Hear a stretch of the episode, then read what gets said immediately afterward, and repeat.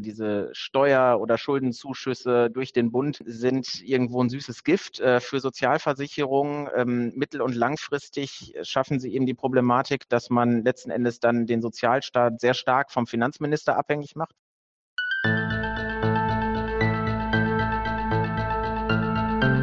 Gerecht aus der Krise, ein Podcast der Arbeitnehmerkammer Bremen mit Elke Heiduck und Tim Voss.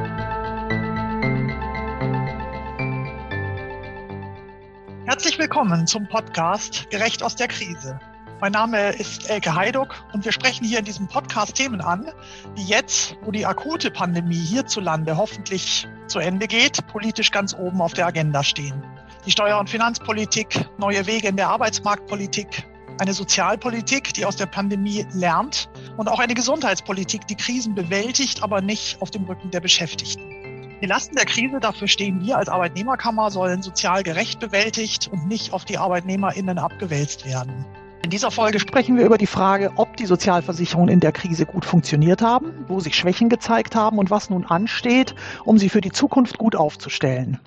Mein Gast ist Dr. Magnus Brosig. Er ist Politikberater und Sozialversicherungsexperte bei der Arbeitnehmerkammer Bremen. Hallo Magnus. Ja, hallo Elke. Magnus, welche Rolle haben denn die Sozialversicherungen nun während der Corona-Krise gespielt und über welche Versicherungen sprechen wir hier überhaupt? Erstmal danke für die Gelegenheit, dass wir über das Thema sprechen können. Ähm, wenn wir die Sozialversicherung angucken, dann kann man letzten Endes aus Arbeitnehmersicht sagen, dann haben wir so eine Art 4 plus 1 System. Also wir haben die vier großen, die jeweils hälftig von den Arbeitnehmern und den Arbeitgebern finanziert werden. Das ist die gesetzliche Rentenversicherung, die Krankenversicherung, die Pflegeversicherung, die Arbeitslosenversicherung und dann als das plus eins, als die fünfte, die gesetzliche Unfallversicherung. Das ist ein spezielles System, das übernehmen die Arbeitgeber komplett mit ihren Beiträgen. Und man kann schon sagen, dass die Sozialversicherungen in der akuten Corona-Krise eine große Hilfe waren und dass sie das auch weiterhin sind. Also ähm, vielleicht ein paar Beispiele. Äh, sie haben einen wesentlichen Lohnersatz geleistet natürlich äh, für Personen in Kurzarbeit und für Arbeitslose. Kurzarbeitergeld und Arbeitslosengeld sind wesentliche Punkte. Sie haben ähm, die Renten äh, wirklich unabhängig von den Kapitalmarktschwankungen, die wir in ganz erheblichem Maße letztes Jahr hatten, verlässlich gezahlt. Also da war die gesetzliche Rentenversicherung eine erhebliche Hilfe. Die Krankenversicherung hat in der Krise und auch nach wie vor ähm, eine gute medizinische Versorgung gewährleisten können. Und all das insgesamt, denke ich, ist schon äh, ein ganz gutes Zeugnis, dass man den äh, Sozialversicherungen in der Bewältigung der Krise ausstellen kann. Und man muss ja im Übrigen auch noch, wenn man jetzt mal von den einzelnen Sozialversicherung sozusagen abstrahiert äh, im Blick behalten, dass solche Leistungen wie Kurzarbeitergeld, wie Arbeitslosengeld oder Renten insgesamt der Wirtschaft sehr geholfen haben, weil das sind Leistungen, die fließen den Leuten zu und die werden dann aber nicht in, äh, ich sag mal, irgendwie Aktienblasen gesteckt, sondern die werden in der Regel unmittelbar wieder ausgegeben. Die helfen dann natürlich auch der Konjunktur damit. Mhm. Klingt ja nach einem System, das äh, durchgehend positiv jetzt gewirkt hat und auch verschiedenen Zielgruppen durch eine schwierige Zeit geholfen hat, aber auch gesamtwirtschaftlich relevant ist, dadurch, dass die Leute Geld in der Hand hatten, das sie auch ausgeben konnten und das über die Sozialversicherungen ausgezahlt wurde. Genau. Ähm, nicht alles ist positiv, muss man sagen. Ein bisschen Wasser muss man in den Wein kippen. Es waren auch Schwächen erkennbar. Die sind ja auch breit in der Öffentlichkeit diskutiert worden. Also zum Beispiel, dass das Kurzarbeitergeld gerade für Geringverdiener ähm, einfach in vielen Bereichen nicht ausreichend war. Man hat ja Aufstockung vorgenommen, aber auch die reichen für viele Personen nicht, zumal erst nach einer gewissen Zeit dann wirksam. Man hat auch gesehen, die Solidargemeinschaften, die wir haben, sind letzten Endes an einigen Punkten nicht groß genug. Also man kann plakativ sagen, die starken Schultern halten sich raus, äh, gerade in der Kranken- und der Pflegeversicherung. Was wir auch gesehen haben, das war vorher bekannt, aber das hat sich eben dann nochmal konkret gezeigt, dass einige Personen, zum Beispiel Minijobber, eben gar keinen richtigen Versicherungsschutz in den Sozialversicherungen erwerben und dann zum Beispiel auch nicht das anteilige, natürlich dann sehr niedrige Kurzarbeitergeld in Anspruch nehmen konnten. Also das ist so ein kritischer Punkt, den man mit Sicherheit mit Blick auf die Sozialversicherung in der Krise anmerken muss. Da müssen wir auf einzelne Punkte noch zurückkommen, insbesondere den Punkt, dass du sagst, die äh, starken Schultern tragen zu wenig, denn äh, man weiß ja, dass je besser jemand verdient oder je höher der Lohn ist, desto höher sind dann ja am Ende auch die Beiträge, die bezahlt werden, aber offenbar gibt es da doch noch äh, Kritik. Ich will aber erstmal darauf zu sprechen kommen, du hast ja die Leistungen benannt, die aus den Sozialversicherungen gezahlt wurden. Äh, ich nenne jetzt nur noch mal das Kurzarbeitergeld, das Arbeitslosengeld, aber auch die medizinische Versorgung, die die die Krankenkassen geleistet haben in der Pandemie natürlich mehr als auch sonst. Hat denn diese Krise die Sozialversicherungen überfordert? Sind die Kassen jetzt leer? Wir lesen ja immer wieder Schlagzeilen, dass die Krankenkassen jetzt ein Riesendefizit vor sich herschieben ein prinzipieller Punkt ist eben, dass die Sozialversicherungen keine Sparschweine in Anführungsstrichen sind. Können sie auch nicht sein. Also man kann nicht als Volkswirtschaft sozusagen so, so ein Sozialbudget wie in so einem Getreidespeicher auf die Seite legen und dann anzapfen. Man muss das letzten Endes äh, daraus bestreiten, was man hier und jetzt erwirtschaftet. Und äh, deswegen haben wir ein Umlagesystem in den Sozialversicherungen. Das hat sich auch bewährt über die Jahrzehnte. Und in diesem Umlagesystem gab es äh, tatsächlich auch durchaus ein paar Rücklagen, die immer mal wieder aufgebaut wurden, aber eben nicht so, dass sie über mehrere Jahre dann sozusagen tragen würden.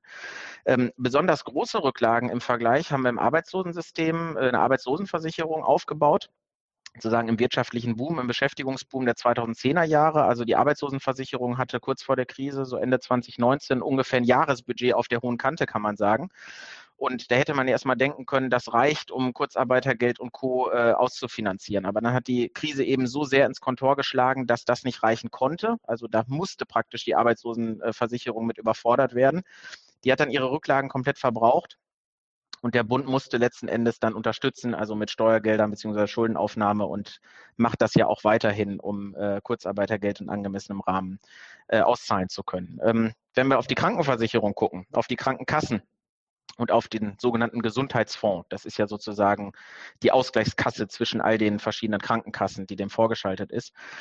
Ähm, dann ist es so, dass dieses äh, ja, GKV-System, also gesetzliche Krankenversicherung, viele Ausgaben vorstrecken musste, erstmal leisten musste, die eigentlich der Gesellschaft insgesamt äh, zugutekommen. Also äh, zum Beispiel Intensivbetten für Corona-Patienten freizuhalten, Test- und Impfkampagnen durchzuführen.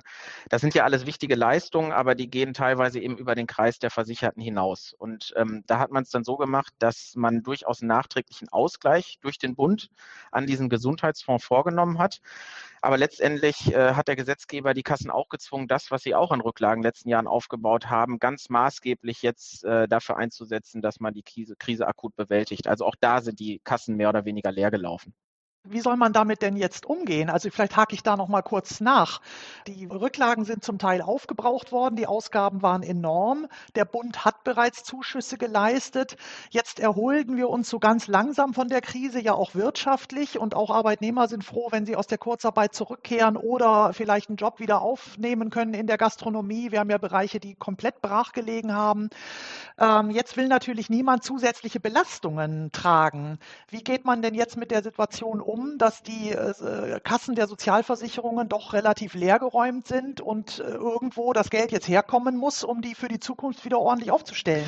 Ähm, also was natürlich klar ist, wir können nicht kurzfristig jetzt den Weg gehen, dass wir sagen, alles, was wir da an Finanzierungsproblemen haben, das wiegen wir über kurzfristig erhöhte Beiträge sozusagen wieder auf. Denn das wäre eine klare Überbelastung eben auch für die Beschäftigten. Also da müsste man in einigen Bereichen äh, wirklich ordentliche Prozente mit draufpacken. Das wäre nicht tragbar, gerade eben auch sozusagen wirtschaftlichen äh, Wiederaufbau.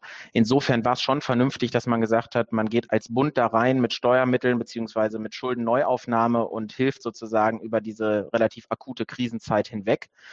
Ähm, das war richtig, zumal es ja auch in guten Teilen, wie ich eben gesagt habe, gesamtgesellschaftliche Aufgaben betroffen hat. Aber das ist aus meiner Sicht äh, kein mittel- bis langfristiger Weg. Also ich sage immer, diese, diese Steuer- oder Schuldenzuschüsse durch den Bund ähm, sind irgendwo ein süßes Gift äh, für Sozialversicherungen. Ähm, mittel- und langfristig schaffen sie eben die Problematik, dass man letzten Endes dann den Sozialstaat sehr stark vom Finanzminister abhängig macht, von seinem Budget. Also das englische Gesundheitssystem ist ja so ein klassisches Beispiel, das dann immer wieder negativ angeführt wird, ähm, dass man da schnell auch in so einem Modus des Kaputtsparens sein kann. Ein zweiter wesentlicher Punkt ist eben, wenn wir auf Lohnersatzleistungen wie Kurzarbeitergeld oder dann später auch die Rente gucken, ähm, dass über einen immer höheren Steueranteil natürlich der Bezug zum Lohn und darauf entrichteten Beitrag ähm, sozusagen äh, geschwächt wird. Und diese beiden Punkte ähm, sind ganz wesentliche Argumente dagegen, mit immer mehr Steuergeld sozusagen die Sozialversicherung zu stützen. wir würden sozusagen in so einen Modus der geringen Einheitsleistung reinlaufen. Das wollen wir nicht. Verstehe. Also wenn man jetzt Beiträge erheben würde, um die Kassen wieder zu füllen, wäre das zu viel für die Arbeitnehmer, auch für die Arbeitgeber, das so zu schultern, wenn man sich jetzt erholen will nach der Krise. Zu viele staatliche Zuschüsse würden aber bedeuten, dass die Sozialversicherungen insgesamt davon abhängig wären und quasi von der Konstellation, äh, die politisch da ist oder davon eben, was der Finanzminister locker machen kann, wären dann die Leistungen ja auch abhängig, die man aus diesen Sozialversicherungen bekäme. Ganz genau. In dem Zusammenhang würde ich jetzt gerne auf ein Thema vielleicht ganz kurz kommen. Äh, es hat ja die Politik jetzt eine neue Zahl in den Raum geworfen. Neu ist sie gar nicht mehr, schon eine Weile her. 40 Prozent. Auf keinen Fall mehr als 40 Prozent sollen die Abgaben, die Sozialabgaben auf das Arbeitnehmereinkommen betragen, das ja gemeinsam von Arbeitgeber und Arbeitnehmer gezahlt wird. Letztlich wollen sie damit ja auch die Beschäftigten versichern, keine Angst, eure Beiträge gehen jetzt nicht durch die Decke. Wir sorgen dafür, dass ihr mehr als eben die Hälfte dieser 40 Prozent leisten muss. Ist das also eine gute Idee? Ist das arbeitnehmerorientierte Politik an dieser Stelle? Das wirkt erstmal positiv und ich habe ja eben gesagt, äh, natürlich dürfen die Beiträge perspektivisch nicht durch die Decke steigen, das überfordert die Leute. Ähm, man muss sich natürlich auch immer vergegenwärtigen, was steht auf der anderen Seite. Die Versicherten sind ja nicht nur Beitragszahler, sie sind eben auch Leistungsempfänger irgendwann mal in Notfällen oder eben, wenn sie äh, nach einem guten Erwerbsleben hoffentlich in die verdiente Altersrente wechseln, dann geht es ihnen ja auch darum, was kommt aus dem System tatsächlich wieder raus. Und äh, ich denke, das ist ganz wichtig, dass man eben auch diese Perspektive ganz maßgeblich mit im Blick hat. Und ein solcher Deckel, also gerade ein Deckel bei 40 Prozent, der schon seit Jahren, seit Jahrzehnten kann man sagen, immer wieder gerade aus dem Arbeitgeberlager in die politische Debatte gebracht wurde, der würde nicht wirklich zunächst den Versicherten helfen. Denn die Versicherten, die denken ja prinzipiell, denke ich, davon kann man ausgehen, von einem guten sozialen, von einem verlässlichen sozialen Schutz her. Zum Beispiel bei Krankheit, bei Arbeitslosigkeit, bei Pflegebedarf oder eben auch im Alter. Und all das, was dann eine gedeckelte Sozialversicherung, denn je weniger Beiträge reinfließen, desto weniger kann sie entsprechend auch leisten. Ähm, je weniger sie sozusagen leisten kann, desto mehr muss man dann selbst leisten. Diese Lücke muss irgendwo geschlossen werden. Wir sehen am Beispiel der Riester-Rente, dass das in guten Teilen nicht funktioniert. Selbst wenn man selbst die finanziellen Möglichkeiten hat, da was zum Ausgleich zu machen, dann ist zum Beispiel die Riester-Rente das deutlich unterlegenere System im Vergleich zur gesetzlichen Rente. Und insgesamt muss man dann sagen, man muss sich eingestehen als Gesellschaft, dass ein starker Sozialstaat was kostet. Also wenn wir gute Leistungen in den Fällen, die ich eben skizziert habe, haben wollen, dann müssen wir eben letzten Endes mehr Geld ins System laufen lassen. Und das ist natürlich gerade auch im demografischen Wandel der Fall. Mhm. Also du bist auf die Leistungsseite gewechselt und hast nochmal gesagt, dass das ja auch nicht unbedingt Sonderfälle sind. Also es ist ja nicht so, dass man äh, eigentlich nie Gefahr läuft, äh, äh Mittel aus den Sozialversicherungen auch zu bekommen. Der Fall, den hoffentlich äh, alle erreichen, äh, ist die Rente. Also nach der Arbeit aus dem Sozialversicherungssystem der Rente ausreichend Geld zu bekommen, um den Lebensunterhalt im Alter zu bestreiten. Da ist es ganz klar. Aber wir haben jetzt ja auch den Wert nochmal der Arbeitslosenversicherungen gesehen. Ich glaube, es waren an die zehn Prozent der Bevölkerung in Kurzarbeit und haben entsprechend dann eben auch Kurzarbeitergeld aus der Versicherung bekommen. Das sind natürlich jetzt nicht nur Sonderfälle oder Wechselfälle des Lebens, was man vielleicht im Falle von Pflegebedürftigkeit oder so noch sagen kann, obwohl auch da eine alternde Gesellschaft natürlich immer höhere immer mehr äh, das in Anspruch auch nimmt und insofern diese Versicherungen ja nicht nur Sonderfälle abbilden, sondern eigentlich fast den Normalfall in äh, den Biografien der Beschäftigten. Ja, also ähm, äh, bei der Rentenversicherung ist das ja ganz sicher der Fall. Also das Alter in dem Sinne ist ja kein Risiko, sondern vernünftiger Ruhestand ist eigentlich was, auf das man sich möglicherweise freut, auf das man hinarbeitet, wie auch immer. Und du hast es eben gesagt, gerade auch in der Krise jetzt ähm, Kurzarbeitergeldbezug ähm, oder in gewissen Zeiten auch dann mal übergangsweise der Bezug von Arbeitslosengeld, das ist ja eine ver relativ verbreitete Geschichte. Wir alle müssen auch mal zum Arzt.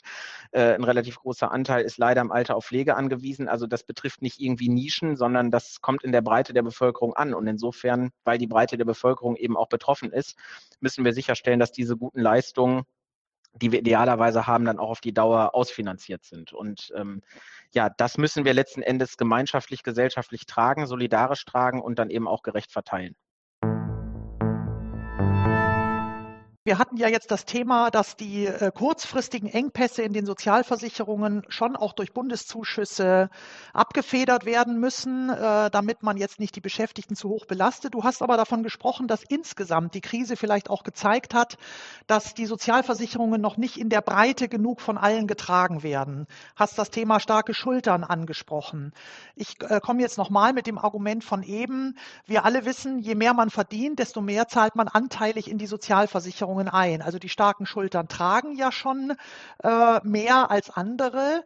Wo siehst du da noch weiteren Handlungsbedarf und wie weit geht der? Geht der Richtung Systemwechsel oder muss man da an ein paar Schrauben drehen? So ein Mittelding würde ich sagen. Also das System nicht ganz über den Haufen werfen, ähm, zum Beispiel nicht in Richtung eines bedingungslosen Grundeinkommens gehen, ähm, aber innerhalb der gesetzlichen Sozialversicherung, die wir jetzt schon haben, an den richtigen wesentlichen Schrauben drehen, die die starken Schultern auch maßgeblich mit einbeziehen, gerade die Versichertenkreise stärken, die Beitragsbasis stärken also um vielleicht mal auf ein Beispiel einzugehen, ähm, wir sollten mit Sicherheit in Richtung einer Bürgerversicherung gehen, was den Bereich der Krankenversorgung und der Pflege angeht, also in den Krankenkassen und den Pflegekassen.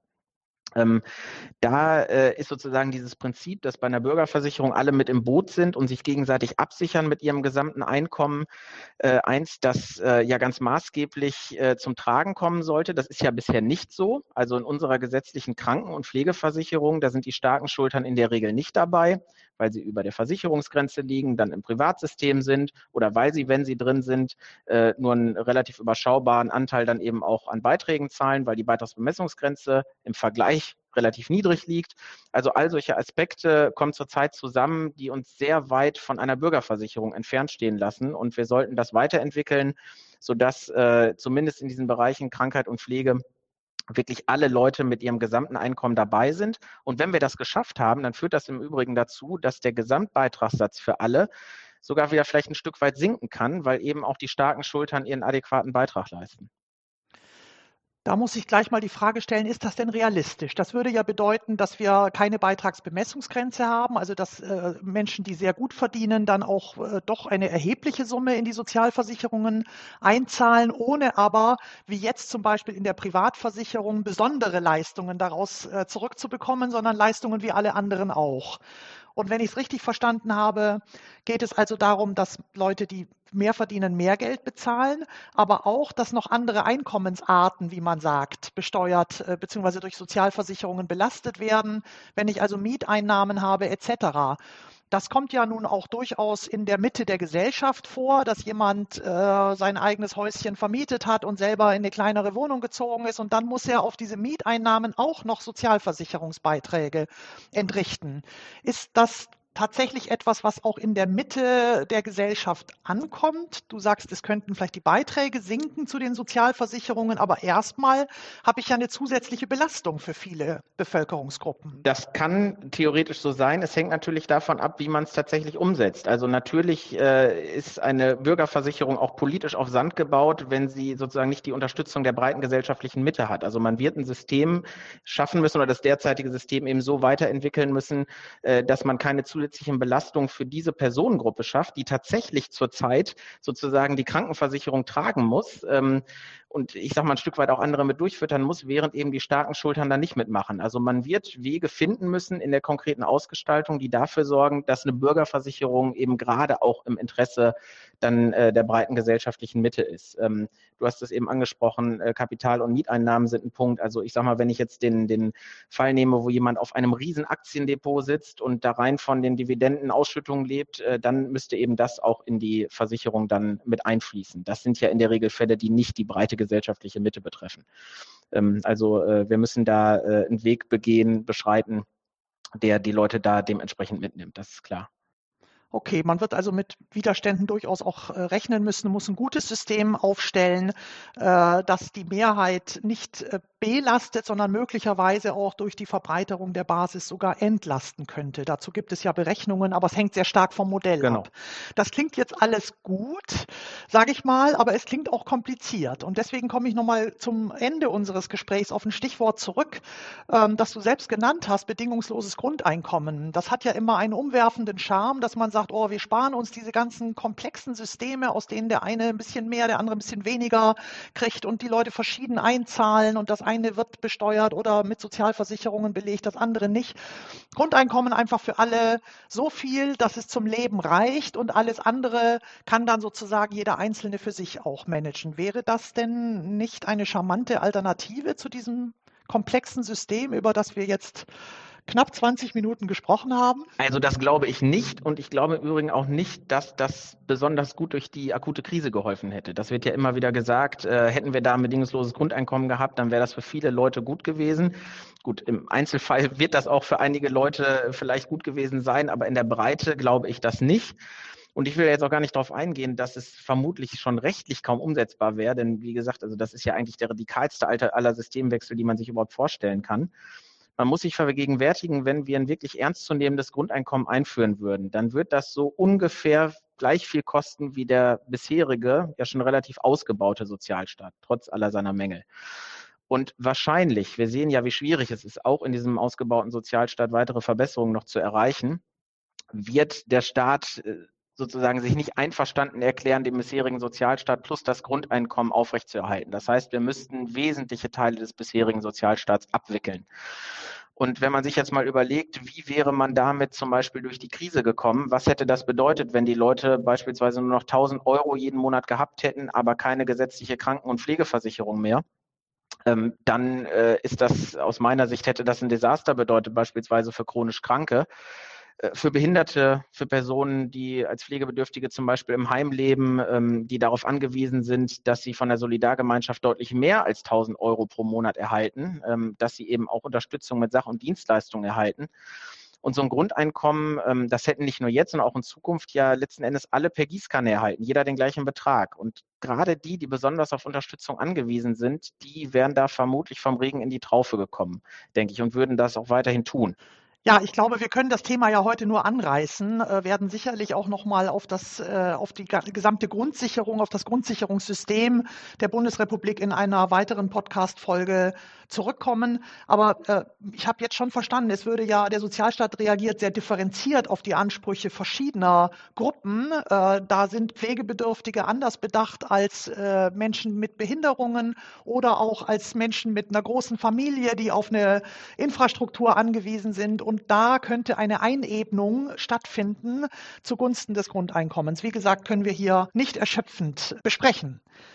Ja, vielen Dank, Magnus Brosig. Also aus meiner Sicht haben wir ganz viele wesentliche äh, Punkte angesprochen und haben doch nochmal gelernt, welchen Wert Sozialversicherungen in der Krise hatten, was aber auch durchaus gangbare Wege wären, um sie noch besser aufzustellen, insbesondere im demografischen Wandel. Denn wir haben ja immer wieder das Problem, dass man sagt, ja, wenige Menschen äh, beziehen noch ein Lohneinkommen verglichen mit denen, die möglicherweise aus den Sozialversicherungen auch Leistung beziehen.